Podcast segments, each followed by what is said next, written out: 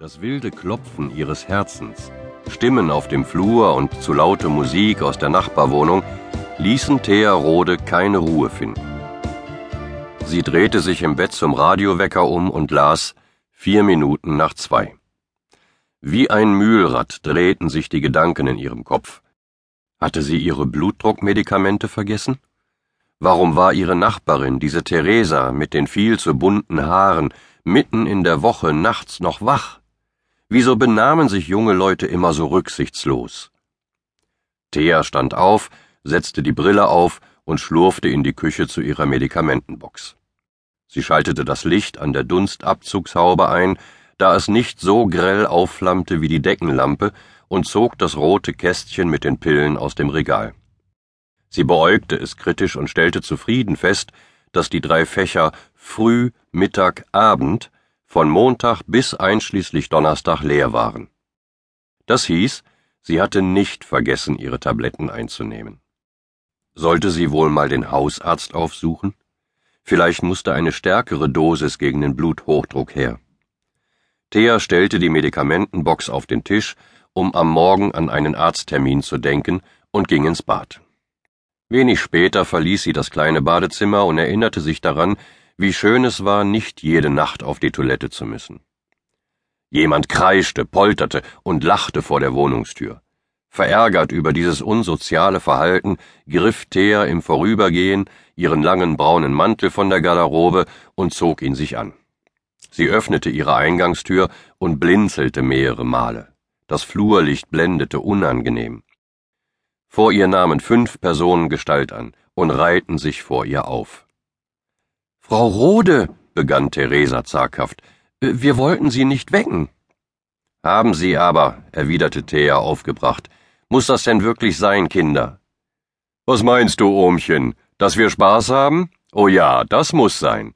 Nur weil Sie sich kaum daran erinnern, was dieses Wort bedeutet und seit hundert Jahren nicht mehr gelacht haben, daran haben wir ja keine Schuld.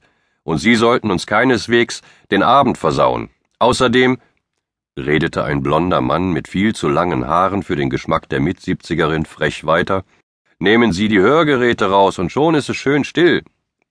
Er verschränkte die Arme vor der Brust und grinste triumphierend.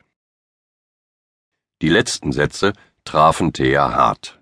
Sie strich sich beiläufig eine weiße Haarsträhne hinters Ohr und berührte dabei ihr Hörgerät. Nun hatte sie die Erklärung für den unruhigen Schlaf. Sie hatte tatsächlich vergessen, die Verstärker abzunehmen. Es ärgerte sie, dass der freche Kerl mit einem Teil seiner Aussage recht behielt. Nur mit dem Spaß, da lag er vollkommen falsch. Sie hatte immer Freude am Leben gehabt. Nachdem die Mauer gefallen war, verreiste sie mit ihrem Mann gerne und oft. Sie genossen diese neue Freiheit und lachten viel. Jans Tod hatte natürlich alles verändert. Theoretisch wusste sie jedoch noch ganz genau, wie sich diese Emotion anfühlte. Ich gönne jedem sein Vergnügen, aber bitte um eine anständige Uhrzeit. Gehen Sie aus, tanzen Sie in der richtigen Lokalität oder treten Sie alle einem Sportverein bei, wenn Sie unbedingt miteinander rangeln wollen. Deshalb muss man nicht mitten in der Nacht im Hausflur herumpoltern. Thea Rode löste den Blick von dem jungen Mann und richtete ihn auf ihre Nachbarin. Fräulein Theresa, Sie wissen, dass Familie Peter ein Baby hat. Thea zog den Mantel enger um sich, denn die Kälte kroch darunter. Theresa nickte. Du hast recht, Resa, sie ist echt merkwürdig. Fräulein, dass ich nicht lache, sagte der blonde Mann übermütig, nahm Theresa in den Arm und küsste sie stürmisch. Eine Etage über ihnen öffnete sich eine Wohnungstür und Babygeschrei erklang. Gleich darauf betätigte jemand den Summer der Haustür und zwei Polizisten traten ein. Guten Morgen, begrüßten die uniformierten Männer die Gruppe.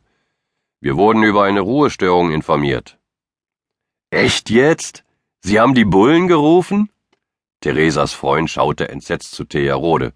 Ähm, ich, ich meine die Polizei? Er warf einen kurzen Blick auf den dunkelhaarigen Zwei-Meter-Mann. Nein, das war ich nicht, erwiderte Thea auf den Vorwurf. Schritte kamen die Treppe hinunter, und Frau Peter erschien auf dem Treppenabsatz zwischen den Etagen. Aber ich. Sie wiegte ihr Neugeborenes sanft im Arm.